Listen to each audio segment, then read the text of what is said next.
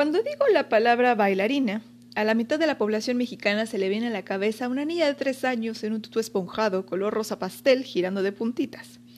No es una especulación. Hemos hecho estudios de mercado y encuestas durante ya varios años y esa siempre es una constante. Y sí, definitivamente para bailar profesionalmente es preferible comenzar joven. Entre más joven mejor. Esto es debido a que tu cuerpo tiene la capacidad de ser moldeado más fácilmente. Así como tu mente, el cuerpo aprende de manera más orgánica cuando se es niño.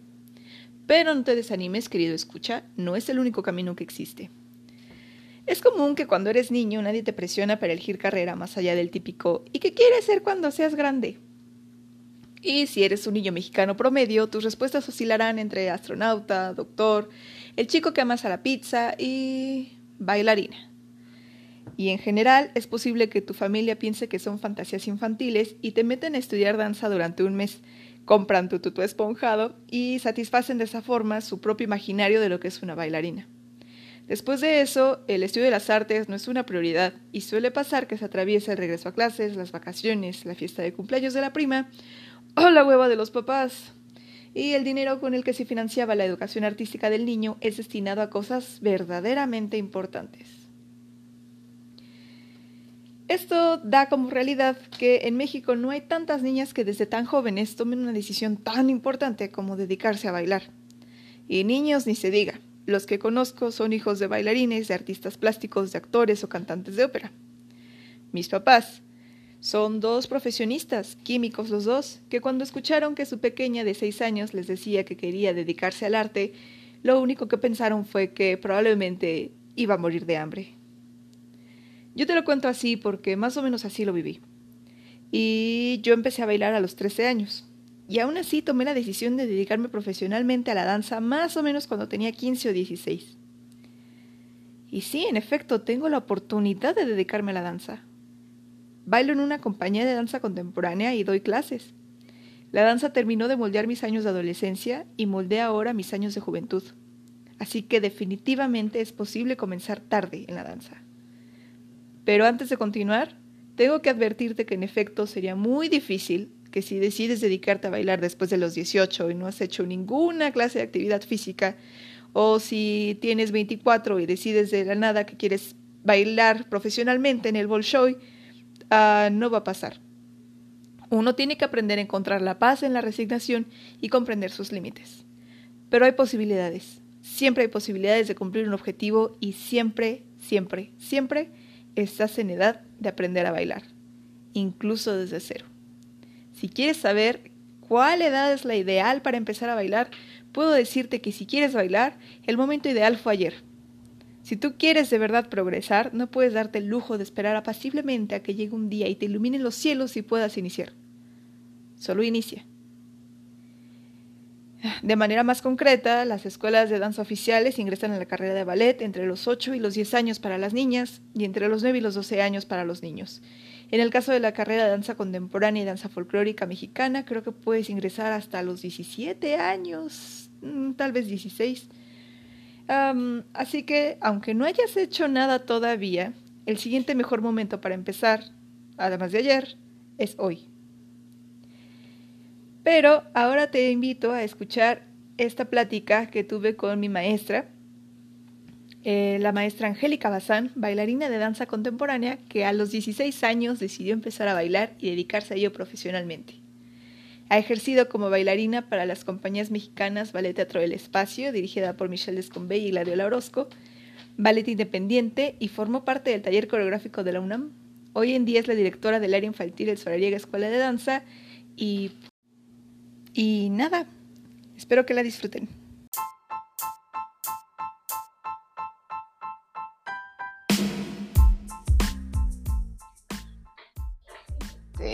lo subo. ¿Lista? Ay, qué bueno. Sí, nenita. Ok, pues hola, mi Angie. Eh, Si gusta presentarse. Pues mi nombre es Angélica Bazán. Este, soy bailarina, maestra, coreógrafa desde hace 22 años. Eh, ok, este podcast tiene el tema de la edad perfecta para bailar y es que existe, pues como usted sabe, de, para varias personas como este mito, que es mitad mito, mitad verdad, que no puedes empezar a bailar estando ya grande y por eso, eh, pues para quienes no lo sepan, que nos estén escuchando, ella es mi maestra este, y empezó a bailar ya bastante grande, entonces me gustaría si nos pudiera eh, compartir su historia de cuándo y por qué empezó a bailar. Claro que sí. Eh, bueno, yo comencé a acercarme a la, a la danza este, ya casi entrando a la preparatoria, o sea que por mucho sobrepasé el límite de edad para empezar en la danza. En la danza se empieza más o menos cuando, si alguien quiere ser, por ejemplo, un bailarín de ballet o, comenzar su profesión de aprendizaje, a veces entran desde los tres años y a veces hasta los 10, 11 a lo mucho. Yo comencé como a los 16 años más o menos y estoy eh, muy agradecida con la maestra Gladiola Orozco. Yo entré directamente al Ballet Teatro del Espacio que es eh, una compañía, fue la mejor compañía del país, una de las mejores compañías de danza contemporánea del país, eh, dirigida por el maestro Michel Descombey y la maestra Gladiola Lauro. Entonces yo entré sin saber nada, entré nada más con unas cuantas, cuanta idea de lo que era la danza. Y me acuerdo que llegué con la maestra porque eh, me enteré de la, de la compañía y vi su trabajo y me enamoré del trabajo de la, de la compañía. Entonces yo ingenuamente, es decir, con, con, muchas expectativas de lo que tal vez podría llegar a ser, este, me acerqué a la compañía, tomé unas clases que me, me gustaron mucho, bueno, me, me, parecieron un poco difíciles. Entonces, este, la, maestra me aceptó y me, me, me dio muy bien la bienvenida pero yo le agradezco muchísimo a la maestra porque yo le pregunté si había alguna posibilidad de que yo bailara profesionalmente por mi edad, es decir, yo ya tenía pues más o menos 10 años después del límite de, edad permitido, ¿no? Para comenzar. Entonces le agradezco mucho porque la maestra me dijo, no te voy a decir que no, pero te voy a decir que te vas a tener que esforzar muchísimo para lograr alcanzar el nivel de los que te llevan ventaja, de los bailarines profesionales que ya están en la compañía y que te llevan ventaja. Y todo va a depender de ti, o sea, todo va a depender de tu determinación y tu constancia. Entonces vas a empezar a tomar mañana a las 7 de la mañana, porque a esa hora eran las clases de la escuela, vas a venir con tus zapatillas de media punta y, este, y, vas a empezar a tomar tu primera clase de ballet. Yo nunca había tomado clase de ballet. Entonces, todavía yo ingenuamente le dije, maestra, es que yo voy para contemporáneo. Y la maestra, no te estoy preguntando. El ballet es la base de todo, de toda la danza. Entonces, tienes que aprender ballet. Y yo así, o sea, con una cara de sí, maestra, sí, maestra, sí, maestra. Mejor me quedo callada y aprendo, porque si no, entonces al otro día, no sé cómo le hice, creo que me fui a una, tienda de ropitas y de danza, me compré mis zapatillas de media punta y al otro día yo llegué a las, a las 7 de la mañana. La maestra me había dicho que yo iba a tener que tomar primero dos clases y luego tres clases diarias. Entonces yo tomaba la clase de las siete y media a las 9, de las 9 a las diez y media y luego en la tarde tomaba de 4 a cinco y media la clase. Entonces, fue, era tanto, tanto mi amor por la danza y por lo que me estaba enseñando y aparte el agradecimiento también, que me quedé y empecé diario, diario, diario a practicar mis clases, que es la única forma en la que el nivel aumenta. Entonces un día la maestra me dijo, este, el maestro Michel me dijo, ¿ves ese, ves este, ese papel? Y yo, sí, apréndetelo creo que me quedé lampareada como cinco días, voy a bailar. Entonces me empecé a aprender los papeles de, de algunos miembros de la compañía y, este, y después en ese entonces había muchos grupos en la compañía, es decir, había el primer grupo, que era el de los bailarines principales, había un segundo grupo, que eran los que aspiraban a, este, a entrar a la, a la compañía a bailar, y había un tercer grupo, que era donde yo estaba, que eran las personas del taller.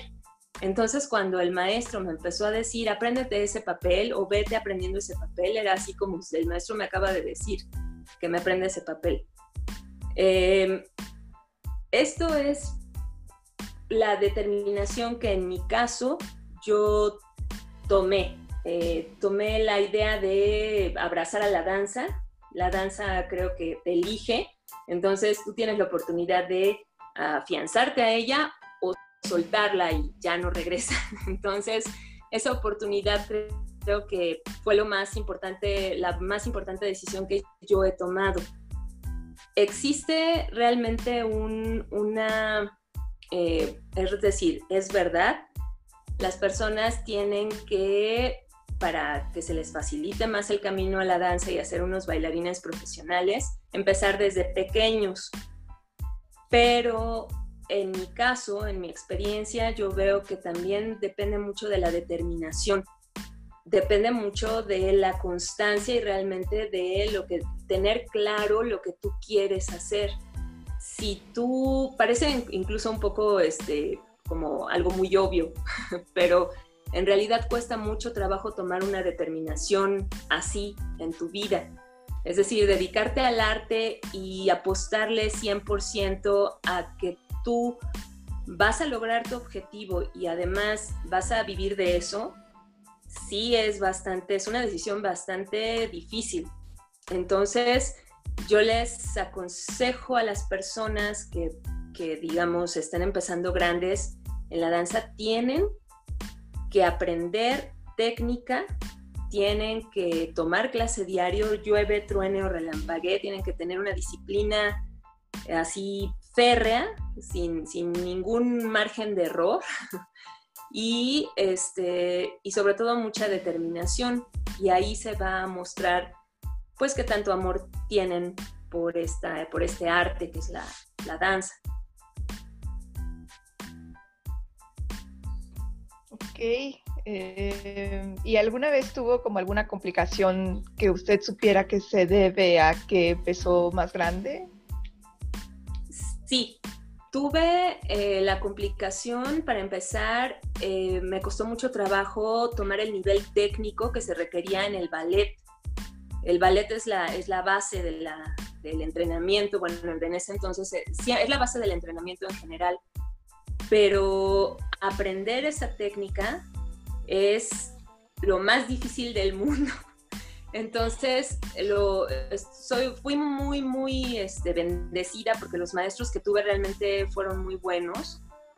El maestro Michel fue uno de mis maestros, justamente era el, mero director e incluso me daba la clase, ¿no? Daba clase a la escuela, daba clase al taller y daba clase a la compañía. Entonces, fue una persona muy generosa al respecto con las personas que apenas comenzábamos. Entonces nos daba consejos, era muy estricto, muy estricto, pero, pero me sacaba la determinación a fuerza de, ensayo, a fuerza de, regaños, a fuerza, era, era duro. Y, creo que eso este, me ayudó mucho a superar las complicaciones sí me costó mucho trabajo, sobre todo la técnica clásica. La técnica contemporánea Em, nosotros hacíamos la técnica Graham, la cual se encargaba de, enseñarle a la maestra Gladiola, la cual también es muy férrea y muy, este, requiere muchísima disciplina y es un alto eh, grado de dificultad también. Este, y en ese aspecto también tuve algunas dificultades, eh, sobre todo la, danza, por ejemplo, Graham es muy interno, es muy visceral. Entonces a mí al principio me costaba mucho trabajo entender esa parte visceral de la técnica graja. La maestra realmente nos era muy meticulosa a la hora de enseñar.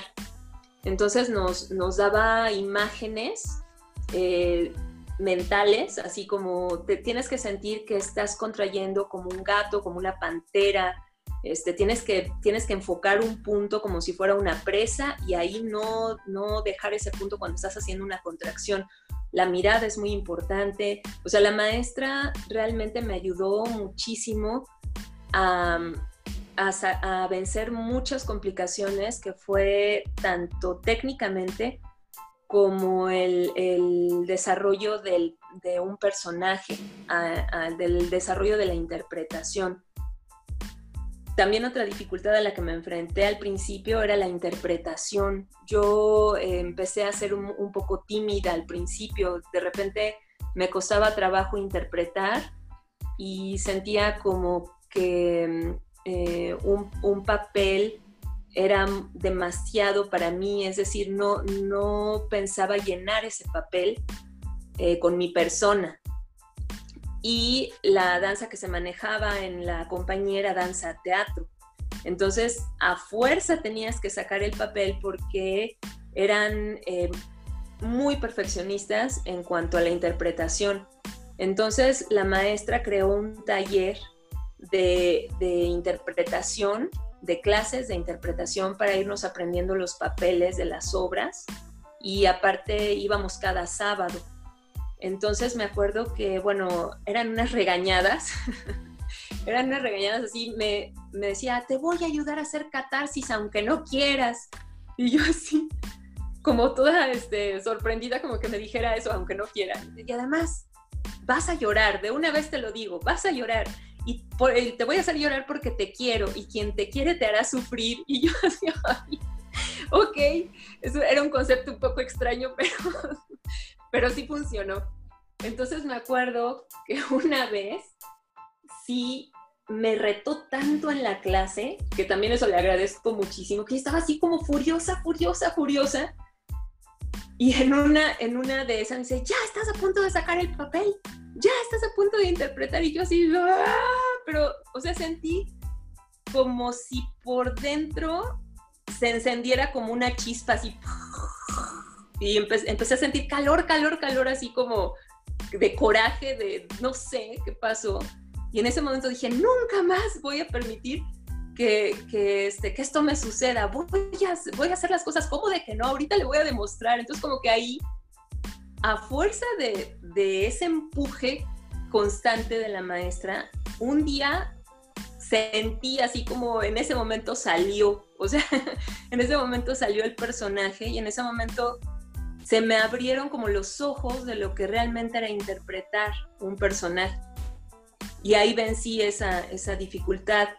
Cuando la maestra vio que yo ya me había enojado y que ya lo estaba haciendo, lejos de decir, ay, es insolente o algo así, realmente la vi, nunca me, lo, nunca me dijo muy bien ni nada, pero le vi una mirada como de satisfacción muy especial que agradezco mucho. Se me quedó viendo muy, muy directo a los ojos, muy profundamente, y le salió como una sonrisa, y nada más me hizo así como, mm", y yo así, y yo así, pero no, la verdad es que, es que en ese momento sí me, fue ahí cuando vencí esa dificultad también. Todo, todas las dificultades se vencen a través de, de ese tipo de experiencias. Entonces, creo que un buen maestro nunca te va a permitir sentirte flojo o estar cómodo. Siempre te va a estar retando, siempre va a estar tratando de que saques lo mejor de ti. Siempre, siempre te va a estar, eh, todo el tiempo te, va a estar eh, haciendo que, que, pienses, todo el tiempo te va a estar retando en ese, es eso, todo el tiempo es un reto y el maestro te va a ayudar a vencer esos retos, pero a la vez te los va a imponer. Entonces, creo que pues esas dificultades las vencí, pero fue gracias a la ayuda que me dieron mis maestros. Entonces, por eso estoy muy agradecida con ellos.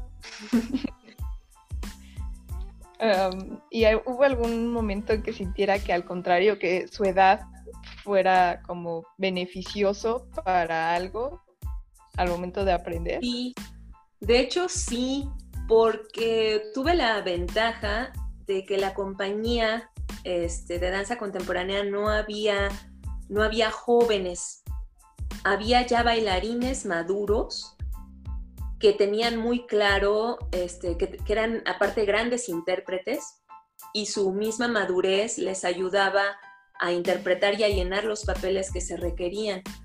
Entonces, yo llegué, digamos, de 17, casi 17 años, entonces yo llegué muy, muy inmensa, ya era una chamaca. Entonces, cuando, cuando me, la maestra me presionó tanto, como a los 20 años más o menos, ya tenía yo en el escenario la actitud de una, de una mujer más madura. Y creo que en ese aspecto yo sentí que mi edad me favoreció.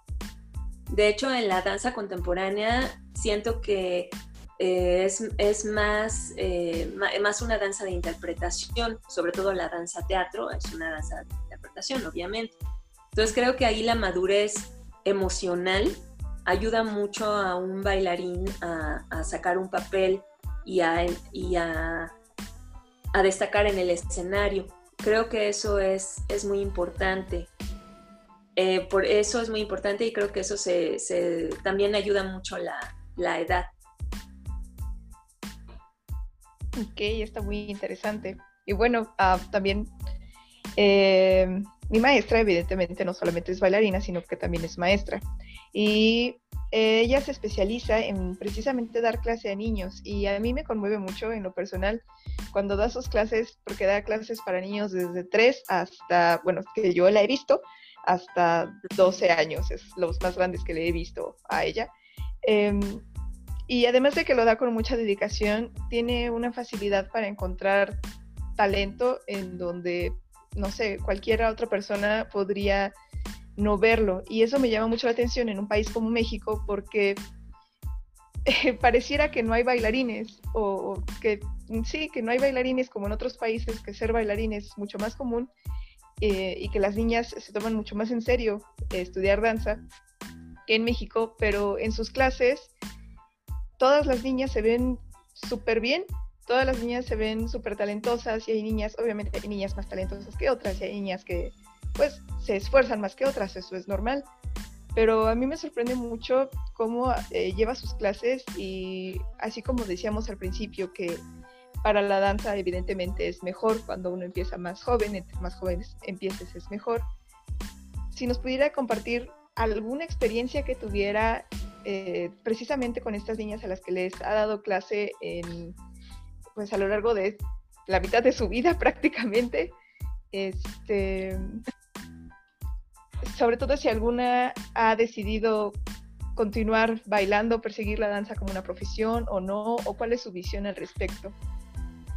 Sí, el trabajo con, niños ha sido una de las cosas más importantes en mi vida. Este, soy muy agradecida porque se me dio la oportunidad de eh, explorar esa parte de la docencia, es decir, ser, maestra de danza, es una gran responsabilidad. Yo creo que un maestro tiene que tener real interés en los alumnos y no solo ver que un grupo hace bien un paso, sino tiene que ver a cada uno y tratar de ayudarlo a ser lo mejor que ese alumno puede ser. Lo que a mí me maravilla de los niños es que son como una, una esponja llena de energía, son como unos focos luminosos que están constantemente buscando, están sedientos de aprender. Entonces, eso es una gran ventaja y también una gran responsabilidad, porque si no se les enseña correctamente a los niños, eso les puede causar un daño irreversible si tú no te portas, si tú no te comprometes realmente para que un niño aprenda eh, bien, es que, que aprenda bien hecho y que aparte sienta amor por lo que está haciendo, ahí ya le estás causando un daño al niño que tal vez ya no tenga vuelta atrás. Yo he trabajado de cuando empecé a dar clases, este, tuve la ventaja de que una maestra que era bailarina fue bailarina de la Compañía Nacional, eh, se llama Verónica Aranda. Ella este, tenía una academia y me contrató como maestra y se tomó el tiempo de enseñarme e, todas esas, este, todo eso para que yo pudiera ser maestra a mi vez. Entonces ella se quedaba en las clases conmigo para, para ver cómo daba clase y mientras al, irlo haciendo ella me decía, no, no hagas esto, no les hables así. Los niños, acuérdate que tienen, tienen que aprender, este, tienes que darle ejercicios muy rápidos, los niños se manejan así, no puedes perder el control de la clase, vea, observa cada niña. Entonces, a mí se me empezó a formar una, una visión de cómo tenía que ser una clase para, para que un niño se interesara y aparte aprendiera bien. He tenido la fortuna de que he tenido niñas desde pequeñitas. Les he, seguido dando clase, a unas pequeñas les di clase durante 10 años desde los tres años eh, hasta los 13. Una, una de ellas ha sido como tres o cuatro que he tenido la suerte de, conocer. Traté de, de, ayudarlas en el aspecto que a mí me correspondía, que era el aspecto artístico, en que dieran lo mejor de ellas. Incluso me sorprendía porque no veían, nadie tenía fe en ellas. Y se me hacía extraño que no vieran ese potencial que tenían esas niñas.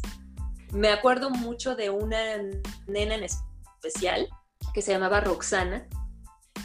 Esta nena era, pues tenía este, problemas de peso, tenía una mala postura, pero lo que tenía es que cuando interpretaba era muy sensible tenía, eh, interpretaba y bailaba y se veía que gozaba la música y escuchaba, decía, esta niña le gusta esto, lo está disfrutando muchísimo.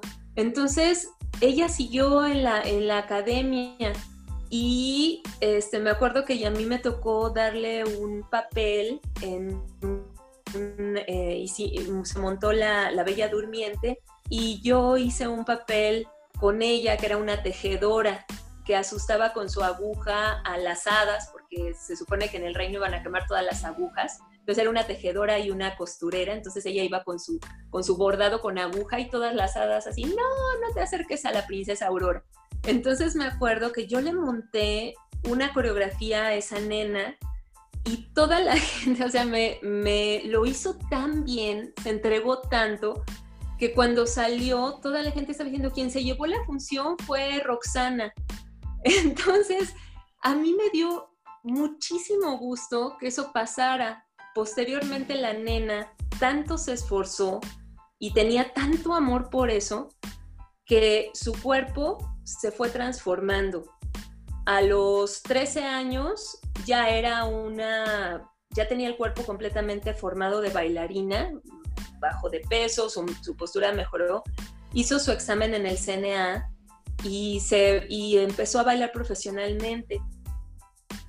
Entonces me acuerdo que un día me la encontré ya una jovencita, ya grande, y no la podía reconocer porque estaba preciosa. O sea, decía, ¿eres tú? Me dice, sí, maestra, me acuerdo mucho de usted. Y ya nos abrazamos y todo. Entonces, ese, caso en especial, bueno, fue uno de muchos casos que, que, he tenido la suerte de, de, de, conocer, niñas así como este, pero ese caso me, conmueve mucho porque, bueno, ella me, en, ese, en ese momento me agradeció. Así ya después de muchos años me dice, muchas gracias, todavía me acuerdo cuando usted me hizo ese papel de tejedora y yo hice esto. muchas gracias. Y fue así, como que casi lloro, o sea, de verdad, este, me, me conmovió mucho y me dio mucho gusto haber contribuido, aunque fuera un poquito, pues en su amor, en que continuara con su amor por la danza y sobre todo pues que, no perdiera fe en sí misma, ya que todo mundo, bueno, yo veía que todo el mundo, ay, pues es la, la gordita, o la niña que, es flojita, o que pues no le hace muy bien, o sea, no, no, no, no, no, no, no observaban, entonces no les observaban realmente. Como una, alguna vez mis maestros me observaron a mí, pues yo observo a esa niña y, y le veo ese potencial. Entonces, este, pues me dio mucho gusto. Que se volviera una, una bailarina profesional y que supongo que ahorita de estar triunfando por ahí. y me da mucho gusto. Ay, qué bonito. Em, ya para cerrar, eh, me gustaría compartir que así como ha tenido eh, alumnas, eh, niños, alumnos pequeños, este, también compartimos en Solariega Escuela de Danza, donde ambas somos maestras. Ella obviamente es la directora de la rama infantil. también tenemos a una alumna ya bastante grande, la señora Patti, que le mandamos un abrazo, por supuesto, porque la extrañamos. Hola, señora Patti. Y antes de ser mi alumna, fue alumna del maestro, quien es esposo de la maestra. Este, y pues la maestra, la maestra estuvo en contacto más tiempo con ella. Me gustaría que, compartiera los cambios que vio en la señora Patti. Eh, la señora Patti es una señora ya de, no sé, 60 y algo años, creo. Y tiene bailando, según yo, con el maestro alrededor de siete años, ¿no? Lo mismo que yo, más o menos. Sí, Sí, este, la, señora Patti era alumna regular de una academia donde íbamos, una academia de danza árabe. Eh, ella siempre ha sido muy dedicada y muy empeñosa además. Entonces, aparte de sus clases de danza árabe, ella se empezó a meter en la disciplina del ballet, pero, pero así no faltaba. Así fuera la clase a las 6 de la mañana, ella estaba a las 5.45 ahí. Entonces me acuerdo que, que yo la veía y decía, tal vez eh, la señora, porque aparte es una señora súper guapa, la verdad, este, a lo mejor la señora se molesta si, si el maestro, que todos sabemos que es muy estricto, la, le dice algo, ¿no? La, no sé, la, la regaña o no sé algo. No, para nada. Al contrario, me decía, ustedes díganme qué es lo que, lo que, lo que necesito para mejorar. Y siempre tenía la frase de, porque, porque mi progreso es importante. O sea, siempre, siempre decía, siempre dice mucho eso, todavía lo, sigue diciendo. Entonces, me acuerdo que, que, que, nunca faltaba y decía, yo a ustedes me gusta tanto la clase y, les he llegado a tomar un cariño, un cariño muy profundo, que también es, mutuo, señora Pati. este, dice que ustedes, donde ustedes vayan, yo los voy a seguir. Entonces me acuerdo que, bueno, ya no estuvimos en, esta academia. Y ella, y nos fuimos a, a, la sede de Azcapotzalco, donde está la escuela solariega. Pues no, nos siguió hasta allá y empezó a tomar las clases. Decía, yo no puedo faltar porque a mí el tiempo se me va como agua. Entonces, yo lo que quiero es, es este, seguir progresando y no quitar mi progreso. Debo decir que la señora es súper dinámica, tiene este, una, aparte de que es muy guapa, este, tiene, tiene muchísima voluntad, tiene un carácter muy fuerte y es una de nuestras, nuestras alumnas consentidas. Y es una persona que, este, a pesar, o sea, ella no se limita por su edad. En esto de la danza, nunca hay que limitarse por la edad. E, ella es el ejemplo de eso. Este, empezó a mejorar, tiene, tiene mucho mejor técnica, flexibilidad, fuerza, de hecho, en, algunas, en algunos momentos llegó a tomar incluso clases este, con primero y creo que, por ejemplo, de la clase de nosotros que es contrología, que es, una, es como una especie de barra al piso, como... Y ella era de las que mejor lo hacían y hasta todas se la quedaban así como, señora Patti, ¿de dónde saca tanta energía? Y la señora Patti levantando la pata hasta acá y todo, y las otras las dio, ¡ay! No se la quedaban viendo así como, hoy Digo, pues la señora Patty, este, ya nada más les decía, miren, así como lo está haciendo la señora Patty, así háganlo ustedes. Con la y todo, por favor. Sí, por favor. Entonces, de verdad, este, este, creo que es una persona admirable y que no se limita por la sensación de ya estoy muy grande o ay no, ya parece que yo voy a aprender algo a mi edad. No, para nada. Nunca hay que tener la mentalidad de que, de que, de que la edad te limita. Así aprendas a los 70 años, tu cuerpo se transforma a los 70 años y tu mente se transforma a los 70 años. Nosotros no somos rocas o bueno, ni las rocas son estáticas. Nosotros no somos algo suspendido en el tiempo, somos seres que nos podemos ir transformando y evolucionando. Entonces, no solo nos limita nuestra mente. Entonces, y por ejemplo, la señora Patti es un ejemplo de eso. Ella no se dejó limitar por la mente o por, el, por lo que dijeran de, ay, no, señora. De hecho, un día se enfermó, decía el doctor, ay, usted ya mejor se debería de quedar en su casa, tranquila, viendo películas y comiendo palomitas. Dice que casi le avienta el escritorio encima al doctor. ¿Cómo cree? Entonces, este, sigue, haciendo, sigue haciendo sus clases, sigue haciendo su danza, sigue teniendo su disciplina, a pesar de que ahorita en estas condiciones en las que estamos, que estamos en todo ya es este, en línea, eh, pero ella sigue. Entonces creo que ese es un ejemplo para muchas personas, no limitarse por su edad o porque sea demasiado tarde para aprender algo nuevo. Nunca es tarde para aprender algo nuevo. Siempre, siempre deben de buscar crecer a pesar de que sea una edad ya grande, no pasa nada. Atrévanse. Al contrario, creo que es bueno. Sí, claro. Yo me acuerdo de la señora Patty cuando la veía, o sea, que no la conocía en realidad, que la veía de lejos y pensaba, pues así como casi, casi, hay una viejita.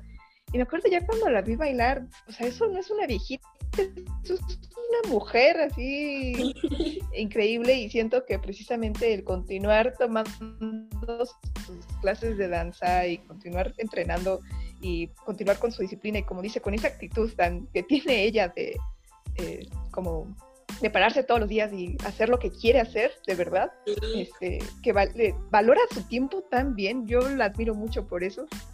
Este, creo que la ha hecho rejuvenecer, cada día se ve más guapa. De ver, yo la veo así, yo digo, ay, yo quiero estar así, no inventes. No, de verdad sí. De hecho, de hecho, ella misma un día dijo algo que me sorprendió, así de wow. Dice, maestra, usted, usted y yo no somos mujeres, somos hembras. Y las hembras se encargan de todo, desde los hijos, esto y todo, y todavía les da tiempo de bailar, de, de actuar, de hacer esto, de hacer lo otro. Y nosotros nos digo, ¡ay, sí, señora, wow! sí, de verdad, es un, gran ejemplo para mí. Yo la admiro mucho, de verdad. Es así como una persona de la cual podemos aprender mucho, mucho, mucho. Bueno, eh, como conclusión me gustaría compartir que eh, a partir de todo esto que nos compartió eh, Miss definitivamente es algo que ya sabía, pero quería que lo escucharan de alguien que ha visto que lo experimentó en carne propia y que ha visto el progreso tanto en niños como en adultos, la danza a cualquier edad es benéfica. O sea, no, no, no va a haber una persona a la que la danza le haga mal. La danza bien hecha correctamente es benéfica y te puede ayudar en todos los niveles de tu propio ser. Eh, Miss Angie, en redes, ¿dónde la podemos encontrar? En redes, en mi Facebook, estoy como Angélica Bazán me pueden encontrar también por ahí en la escuela de Solariega, Solariega Escuela de Danza. También tengo Instagram, Angélica Bazán. Y ya. Muy bien, en Solariega ella es maestra de los grupos infantiles, por si quieren llevar a algún niño. Ahorita están dando clases en línea y los niños siempre salen muy contentos. Justamente terminamos hoy el curso de verano artístico donde las niñas presentaron los tres cerditos y el lobo feroz y fue tan adorable. Sí, la verdad es que sí, trabajaron tan bonito y luego todas al final se disfrazaron de cochinitos y ya hice, y la verdad es que bueno, tú hiciste un video increíble que casi todos estaban llorando las mamás, ay maestra, estuvo precioso el video. Me mandaron un montón de mensajes. Ese tipo de cosas hay se tienen que hacer más seguido. Eh, yo le recomiendo a todos los que son maestros que de verdad hagan, que no se, no se limiten por lo virtual, que no piensen que, no, que está, este, que, no van a poder, este, no sé, corregir a las personas en línea. Sí se puede. Y también les recomiendo a las, a las mamás, este, a todos los padres de familia, que si ahorita, por ejemplo, han notado que los niños están un poco aburridos o estresados o algo, que realmente prueben las clases en línea, ahorita es lo que hay. Entonces, este, yo los invito a que tomen las clases en Solariega. De hecho, hay clases muestra. Entonces, pueden venir a tomar una clase muestra a ver si les, les gusta a los niños para que ustedes prueben. Y al final ya, al fin y al cabo, pues los que van a decidir si les gusta son los pequeños. Pero de verdad que, eh, ahorita creo que hay que, es una situación difícil la que estamos viviendo, todos lo sabemos. Y creo que, creo que es bueno adaptarse ahorita a, a la cuestión virtual. Entonces, pues yo creo que buscar nuevas formas de aprendizaje, y que se continúa con educación eh, artística, sobre todo, porque creo que ahorita más que nunca las personas se tienen que acercar al arte, a la ciencia, aunque sea a través de línea, para, para estar mejor.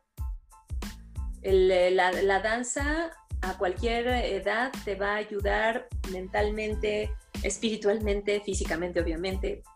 Entonces, no la dejen de practicar solo porque están pues en sus casas, si ahorita no pueden salir, no la dejen de practicar, busquen clases en línea.